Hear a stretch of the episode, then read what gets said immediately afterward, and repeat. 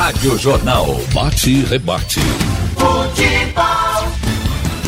Ralf de Carvalho. Eu estava ontem, Ralf, acompanhando o jogo do esporte e o comentarista chamava a atenção para um detalhe que ficou na minha cabeça. A questão também do comportamento cidadão do time. O caso do São Paulo, que a Covid praticamente não pegou do São Paulo. Eu não me lembro de nenhum jogador do São Paulo, do treinador, que tenha tido esse negócio da Covid. Enquanto chegou no Santos, derrubou todo mundo, no Cruzeiro derrubou todo mundo, no Santa Cruz quase tudo, no esporte quase tudo. Realmente o São Paulo foi poupado pela Covid. Por quê? Porque o pessoal uh, se cuida mais? Deve ter sido por isso. Que o treinador também é muito exigente. Essa questão de acompanhar o isolamento familiar deve ter sido levado mais a sério que nos outros clubes. É, o que a gente depreende. E um pouco de sorte, porque às vezes se contrai com o adversário, jogando. Um transmite para o outro, aquele que está com o vírus, mas ainda não foi testado, né, Geraldo? Sim. Um caso desse.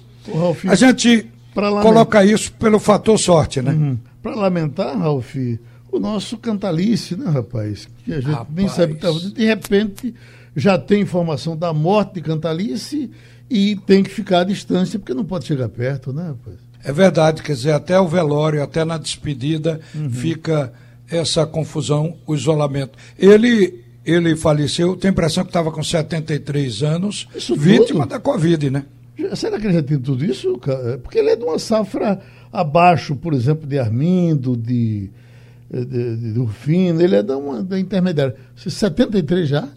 Foi o que disse o Elias Coelho ontem, quando aqui é. na Rádio Jornal ele anunciou de viva voz o é falecimento do Cantalice. É uma voz autorizada, né? É. é uhum. Companheiro de dentro, é, juiz também, participante da CEAF, uhum. eles estiveram juntos o tempo todo. Mas olha, Geraldo, vamos fazer aqui um balanço dessa última rodada da Série C e das rodadas intermediárias da Série B e A do Campeonato Brasileiro para Pernambuco. Começando com Santa Cruz, que empatou em 3 a 3 com o Ferroviário do Ceará no último jogo da fase classificatória, a primeira fase. Foi a melhor campanha da Série C. Foram 37 pontos ganhos pelo Santa Cruz, com 11 vitórias, 4 empates e 3 derrotas. O único que venceu 11 partidas. E os grupos para os quadrangulares já são conhecidos. No caso do grupo 1, que é o do Santa Cruz, o Santa Cruz, primeiro de A, o Ituano, segundo de B, o Vila Nova, terceiro de A, e o Brusque, quarto, de B. Então, o grupo do Santa Cruz é com Santa Ituano, Vila Nova e Brusque. O outro quadrangular, Ipiranga, Remo, Londrina e Paysandu. Mas a campanha do time pode ser explicada, inclusive o último jogo agora que o Santa Cruz empatou pelo técnico Marcelo Martelotti. O time teve teve uma, um poder de superação para buscar o resultado, para virar o jogo, né? E e mais uma vez não, não entendeu a partida para poder vencer. Né? É, eu acho que esse, essa é a maior lição desse jogo. No momento que a gente tinha o jogo na mão, o adversário hum, praticamente entregue, até pela virada. Né? A gente sabe como é desmotivante para uma equipe que está vencendo por 2 a 0 sofrer, sofrer a virada, mas a gente não soube controlar o jogo.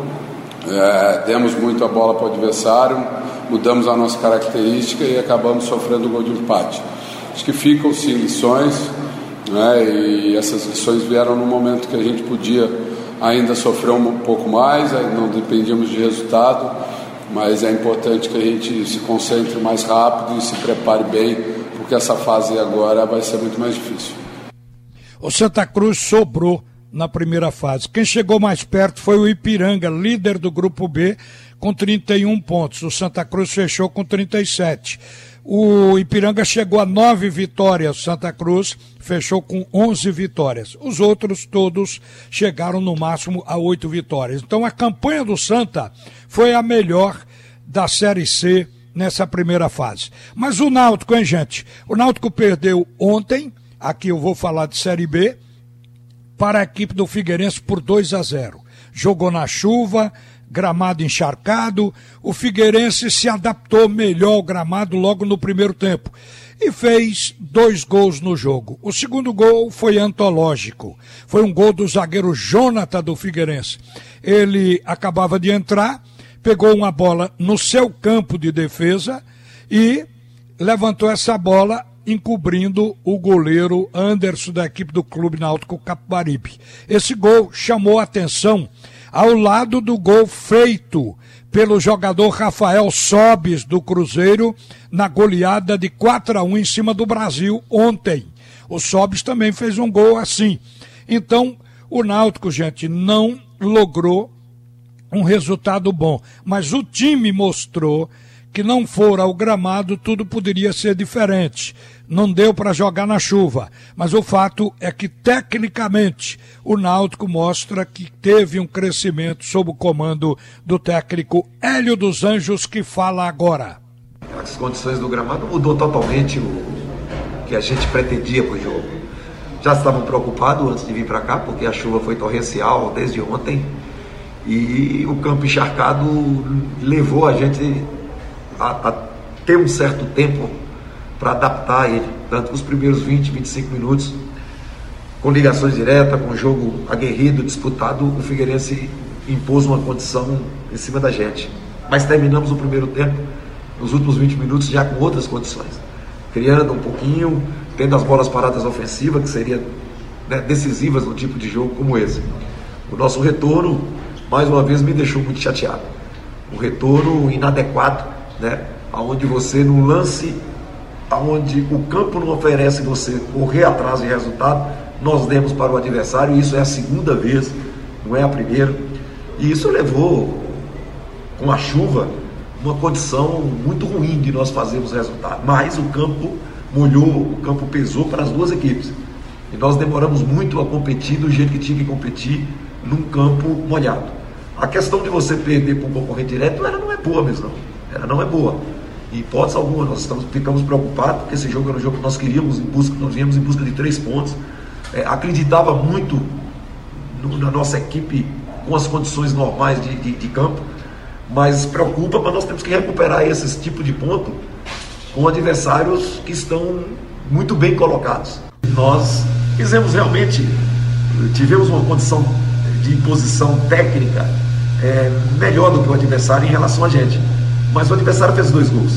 Nós erramos muito no primeiro gol. E isso, isso ocasionou o quê? Ocasionou a gente é, é, ter que fazer um, um, tipo de jogo de busca de resultado num campo impraticável. Então, para mim, a justiça é o gol feito. Né? E eu condiciono a derrota ao primeiro gol que nós tomamos. Porque foi um gol que nos levou a desespero de você fazer um jogo totalmente inadequado. Apesar também de que a partir do momento que tomamos o gol, a chuva aumentou consequentemente perdemos toda a questão de mobilidade. Fizemos substituição é, para ter dois jogadores de força no sistema ofensivo, dois centravantes é, entre os dois zagueiros, mas eu não gostei também porque a bola não chegou da melhor maneira possível. Enquanto chegou, nós não tivemos uma condição de coisas melhores. Mas é, é duro você perder um jogo dessa forma, é duro você fazer um jogo nas condições do gramado, com essas condições do gramado, mas tínhamos que fazer melhor porque o adversário fez e mereceu o resultado. Um jogo como esse, você tem que arriscar mais esse tipo de condição. Mas temos também que levar em conta que o adversário tirou quase em todos os momentos a nossa condição de chutar gol. Eu não gostei do aproveitamento das nossas bolas paradas ofensivas. Eu acho que numa condição como essa, uma bola parada ofensiva ela é decisiva. É, e nós não aproveitamos, nós tivemos duas faltas praticamente na linha da grande área. É, essa bola não foi, as bolas não foram nem no gol realmente nós chutamos pouco, mas as condições do gramado também tirou uma melhor condição, até de estabilidade, para exigir dos meus jogadores mais chutes a bola. A questão não é só contratação, a questão não é reposição, é, a questão também é, é você fazer um, um time produzir mais. Eu estou aqui para tentar o time, fazer o time produzir mais. Hoje foi totalmente inadequada as condições de, de, de jogo, as condições de buscar resultado. Mas nós falhamos, nós erramos no gol que nós tomamos. O primeiro gol nosso, nós erramos. E pagamos caro por isso, porque você, num campo como esse, você não pode correr atrás de resultado. Você entende? Independente de, de, de, de elenco, independente de contratação, é, eu prefiro julgar aquilo que nós deixamos de fazer num jogo como esse. Tomar um gol com um minuto do segundo tempo, num campo pesado, num campo que não oferecia condição de jogo, foi fatal para as nossas pretensões e isso tudo nos levou a não conseguir os pontos que queríamos. Você percebe que Hélio dos Anjos atribuiu a derrota à condição do tempo, do campo, gramado encharcado com muita chuva, e o primeiro gol que foi uma culpa de Hereda. A gente às vezes tem que apontar o jogador para ele refletir melhorar a sua produção, o seu futebol. Faltou combate do Hereda que acompanhava o jogador que fez o primeiro gol. E ele lamentou porque num campo desse o empate fica bom. Então, quem leva o primeiro gol tem dificuldade de correr atrás, porque o adversário é só espanando bola e o campo não dá para tocar, para envolver, para melhorar a qualidade do próprio time. Então, está aí explicado pelo técnico a derrota do Clube Náutico Caparibe, que segue perseguindo a classificação, ou seja, a manutenção na Série B. O Náutico precisa seguramente de 21 pontos. Precisa de sete vitórias e todo mundo sabe que o time vai correr atrás. Olha, o esporte, sem surpresas, perdeu do São Paulo, líder do campeonato na Série A, com 47 pontos ontem.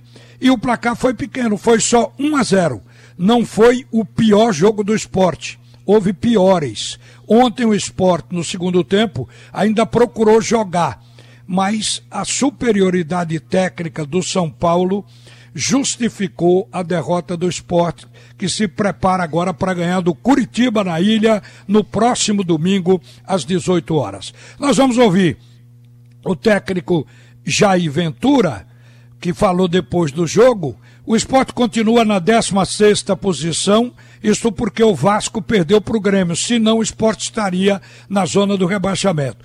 O esporte ele, no comando de Jair, chegou a sexto lugar e hoje, 19 rodadas depois, o esporte está em 16 colocação. Uma montanha russa para o técnico Jair. E ele fala a respeito. A gente, a gente veio enfrentar uma equipe que está invicta dentro da competição, a gente veio enfrentar uma equipe que é a atual líder da competição e a gente perde num detalhe.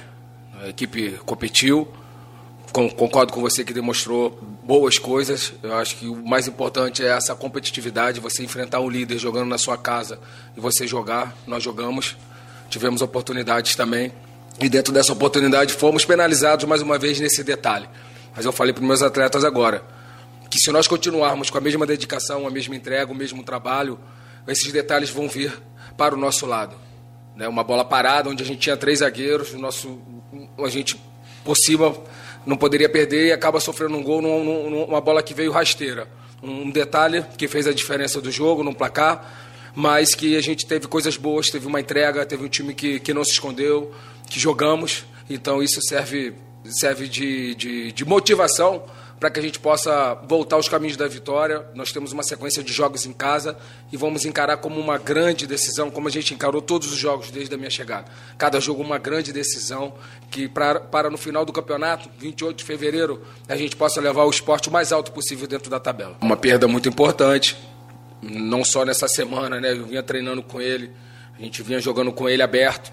Era um jogador que é, é, o, meu, é o nosso artilheiro na minha era, desde a minha chegada como atacante. O atacante fez mais gols desde que eu cheguei. Então, uma perda muito grande. Mas, eu falei para meus atletas agora no, no vestiário: a minha vinda para cá foi por causa deles. Todos eles, eu acredito neles. Aqueles que estão jogando e aqueles que também não estão jogando. Eu tenho certeza que juntos nós vamos conseguir alcançar nossos objetivos. E assim como a gente perdeu o Beto, que voltou hoje depois de um problema gravíssimo no coração, a gente vai alcançar os nossos objetivos e vamos, e vamos homenagear o, o Bárcia no final da, da, da, competição. Conto com o Hernani demais, tive uma conversa com ele, conto com ele sim. Teve uma sequência, a maior sequência dele dentro do campeonato foi comigo, de titular, foram sete jogos. E agora chegaram outros jogadores que eu estou dando oportunidade. Mas nada está descartado. Os jogadores vão ter oportunidade. Se a resposta não vir, ele volta a ter a oportunidade dele. Assim como eu faço em todas as posições. Todos têm as suas oportunidades e aqueles que abraçam da melhor maneira são aqueles que a gente traz pra, pra, para as nossas partidas. Então o Hernani sim faz parte do, dos meus planos e conto com ele sim. O importantíssimo, a gente sabe da, da, da força que nós temos jogando em casa, apesar de alguns revés, principalmente nesses últimos jogos, mas nós já mostramos em sequências, né, desde a minha chegada. Não preciso ir muito atrás, estou falando de 10 rodadas atrás, onde a gente teve uma sequência muito boa de vitórias e ficamos invictos por muito tempo. E vamos retomar sim com muito trabalho, com essa entrega que nós fizemos nesse jogo de hoje e mais atento a esses detalhes para que a gente possa voltar a vencer e, e, alcançar o nosso objetivo, que é o mais alto possível dentro da tabela. Olha, o Jair Ventura estreou contra a equipe do Coritiba, vocês estão lembrados. E perdeu o jogo por uma falha de Maílson. Mas ele dali por diante, até o jogo com o Bahia, ele chegou à sexta posição do campeonato. Aí o time do esporte caiu tecnicamente a ponto de agora estar com 11 jogos depois daquela partida com o Bahia e só obteve uma vitória. O Curitiba é o adversário de domingo que vem do esporte e para Jair pode ser um recomeço, já que o time está na beira do rebaixamento. Bom, gente, terminamos aqui. Agora volta Geraldo Freire.